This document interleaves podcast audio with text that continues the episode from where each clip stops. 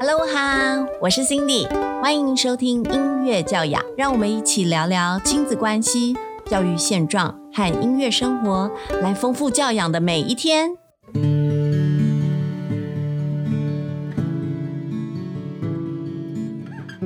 欢迎收听音乐教养，我是 Cindy，很开心这一集呢，我们要延续上一集，跟特教老师叶莹文叶老师一起聊聊特殊气质孩子们的音乐教养。上一集啊，我们听到叶老师分享了，哇哦，特教班的学生还自己演了音乐剧，过程中让孩子们建立了很棒的信心。来，我们再次欢迎叶老师。大家好，英文老师，除了音乐剧之外，您跟特教班相处之中有没有什么难忘的经验？再跟我们分享一些。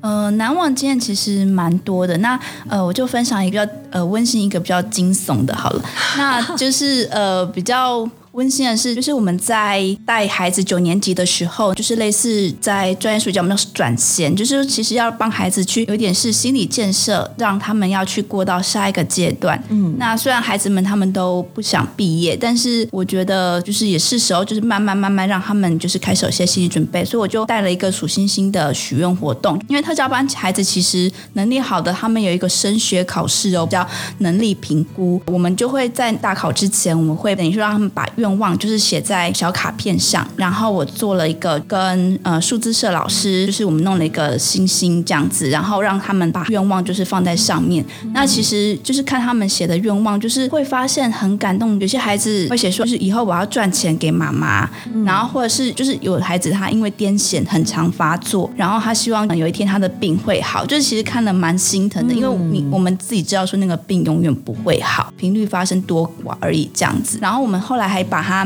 就是我请新老师教我数星星啊，所以数星星这首歌就是你点，对，就是我点的。然后记得怎么唱吗？有点忘记了，对，就是就是对。但是我们满天都是小星星，有对对，就许愿哦，对，我们叫许愿星这样，对对对。然后我们就是我弹丽丽，然后我让我教我先教他们唱，然后就是录要送给送给爸爸妈妈，然后我们就是把它录成一个影片，在毕业典礼那一天就送给他。他们的爸爸妈妈，好，那爸爸妈妈看到，就是大家看了，就是大家全部都哭了，就是真的就觉得很感动，真的。对，那这是温馨的那一段。那当我们有，就是我们心情先留在温馨的那一段。对对，我们有那个惊悚。其实，就是有时候同事们都会开玩笑说，以后会不会那个保险业务员不敢签特教老师的那个保保险？因为其实会也是会有遇到一些情绪失控的孩子。嗯，呃，我分享的这个就是比较稍微，呃，他其实不是现在是要开始讲惊惊悚，对对对，就是好，大家心情。调整一下，对对对，呃，就是我我跟我同事坐在办公室里面，就日常的忙碌自己的生事情，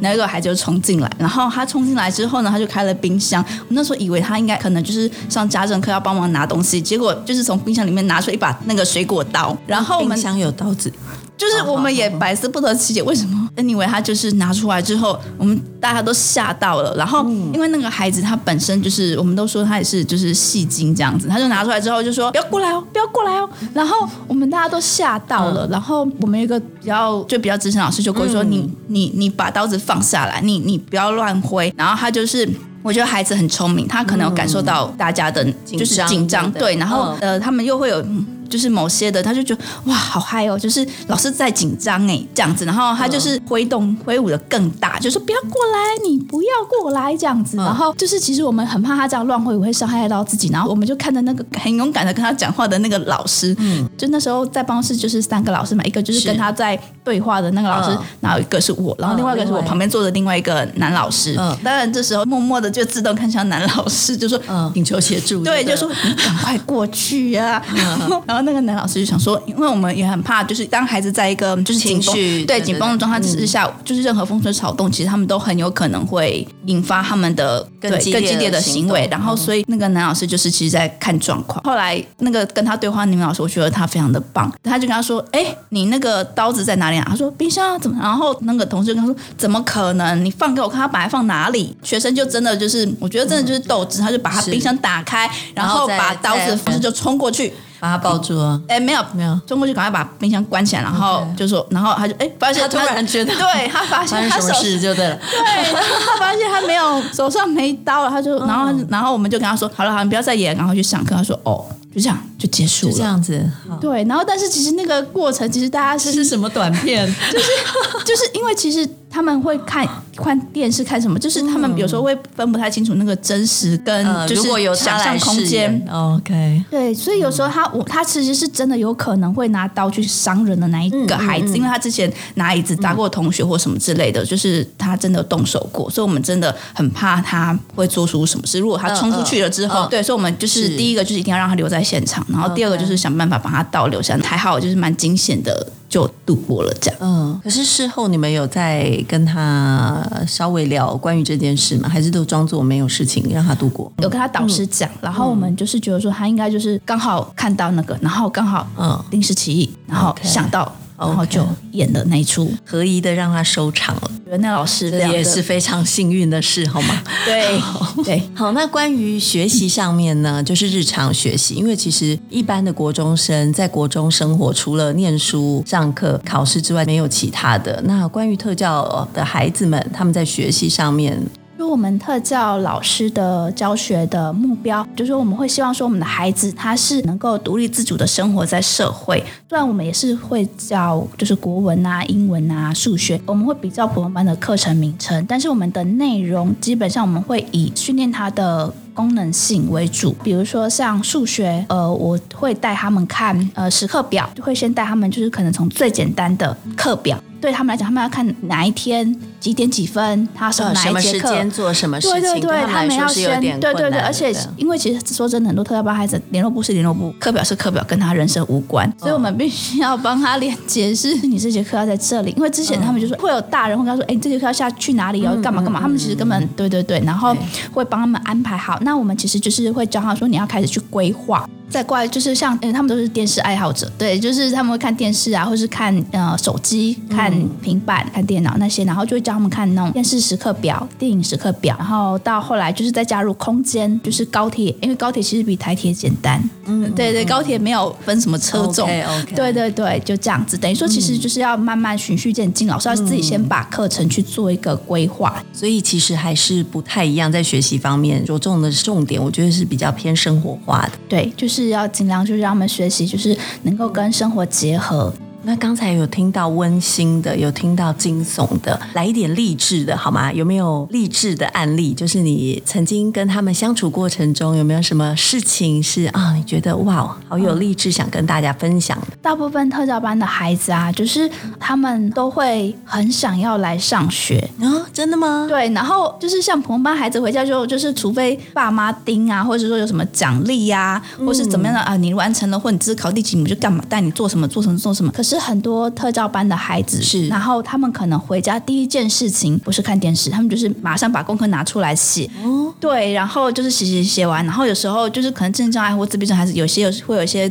他的固着性嘛，就是如果他没有写完，他可能就不吃饭之类的。哇，对，然后就是有些孩子，就是他们会，就是可能你那一天没有功课，就是哎说、哦我们休息一下，他说老师今天有功课吗？就是会很主动的跟你，就是他们要。非常规律性的有功课对，然后就是，或者是说，有时候，因为我们有时候会去做一个呃个别化教学。那有些孩子就是，比如说，哎，今天好，你今天已经学会了，就是呃这个单元你会了，那你可能今天功课就是就少一点，就是复习，因为你已经会。那可能其他还需要就是多努力的同学，那可能就会功课就是比较多一点，因为其实特教班孩子很需要大量的练习。是对，那我们就可能就是等于说，我们在功课的分配上，我们其实会是看孩子的能力表现，而不是说每个孩子的功课都一模一样这样子。还有学生就是真的觉得很感动，就是有一个孩子，他明明在因为罕病的关系，然后在进了加护病房，可是他就是每天跟妈妈吵着他要来上学。那一年我当特教组长，那有去看了他一次，然后他看到我很开心，原本以为我是去接他回去学校上课的，对，然后而且他还坚持在加护病房，他要穿着我们学校的校服，对对对，就是感觉他有来上学，然后每天。那时候是冬天，他每天都在看温度计，因为妈妈就跟他说太冷了，你身体会受不住，不能去上学。然后妈妈就跟他说，你要十五度以上你才能够去上学。然后他每天就看着温度计，妈妈我可以去上学。就是如果不能去上学，他就会很失望。好感动哦，就是哦，那这个是特教的孩子非常希望自己去上学，这可能是一般孩子们我所从他们身上比较少看到的哦。其实现在很多国中生可能叫他们不要上学，他们哦耶，马上可以一路玩电动或者一路看电视下去。对，所以其实我觉得特教班的孩子给了我们很多，就是其实真的有另外学习一个对对，就是人生很正向的一面这样子。所以其实从另外一方面来看，这些孩子们可能也是我们另外一个面向的老师们。对，其实我觉得真的常常觉得就是教学相长，孩子们教会了我们很多事情，比如说包括啊，就是真的要珍惜、好好在乎身边的人，对，然后就是去学会，就是说，哎，比如说他们学不会的东西，然后可能我要调整，说，哎，我可能教学方式要再调整，或是我的作业单，我可能这样出的不够适合他们，我可能要要做调整，这样。OK，还有一点。时间我们小小聊一下。听说你在第八节的时候会跟他们多加一点点关于与音乐的课程，可以分享一下你都怎么样做执行的吗？我们学校就那时候就是有买那个卡拉 OK 机，哇，这么棒！对，我们有买卡拉 OK 机，所以就是还有那个，就是我们学校就是可以看电影，看可以看影片这样，那一般都可以嘛。然后，所以我们就是我们的学生很爱唱歌，那通常呃白呃就是正规的音乐课时间，基本上我们会让他们练习比较是乐器的东西，是，所以我们会用第八节课时间让他们就是去点唱卡拉 OK，然后我觉得就是在开心哦，对，然后再点。就是同才之间，因为我们就是到国中时期会那种模仿嘛，就可以培养他们就是欣赏音乐的能力。然后，然后我在过程当中会不止我啦，我同事就是我们会在过程当中就会，比如说会介绍他们一些新歌。不然有些孩子他们可能就是跟国小是一直永远在唱那种什么快乐天堂啊，然后感恩的心啊，然后就是就觉得，哎，小孩，我们现在已经活在二零二零年喽，呃，就是呃，活在现在，我们就是要我们会适时的，就是跟他们引进一些。我们觉得适合他们可以唱的歌啊，所以因为老师你现在这样子继续，我们一起弹乌克丽丽，我们每个月都学到好多新歌，对不对？对，我觉得很棒。谢谢你，也让我觉得我的工作好有意义。你看，我教了英文老师，英文老师再去教他的学生们，然后就这样子把这一些音乐的幸福传递出去。很开心在这一集的节目里和英文老师的对谈，我们更深入的了解跟特教班孩子之间相处的日常状况，还有他们的音乐接触的方式。今天我们的节目就到这边喽，谢谢大家。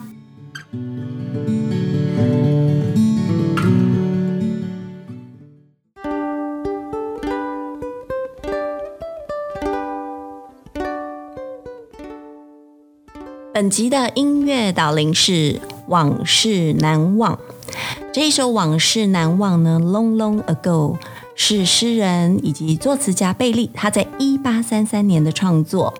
这首歌后来流传到美国，成为当年度的畅销单曲哦，也被翻译成日文跟中文，在各国传唱开来。后来就成为大家小时候朗朗上口的儿歌。让我们来听听这一首记忆中的往事难忘。